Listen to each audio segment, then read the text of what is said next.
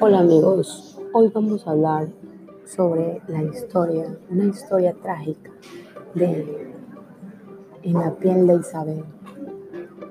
Isabel era una niña de aproximadamente 10 años que fue como un día normal a su escuela.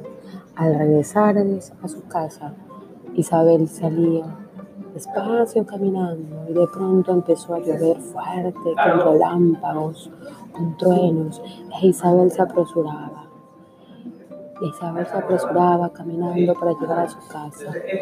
Y de pronto escuchó ruidos. No era la lluvia, no eran relámpagos, no eran truenos. Eran pasos acelerados que trataban de alcanzarla. Isabel corría y corría y corría. Isabel resbala se cae, se levanta, pero corre, corre, no sabe quién la persigue. Al faltar una cuadra para llegar a su casa, que vivía en el kilómetro 26, la alcanzaron. Alguien la cogió, alguien atrapó a Isabel. Isabel gritaba, gritaba, ayúdenme, ayúdenme. Y por un instante cayó. Ya no se oía ningún ruido. De pronto aparecen las noticias que una niña fue arrancada toda su piel.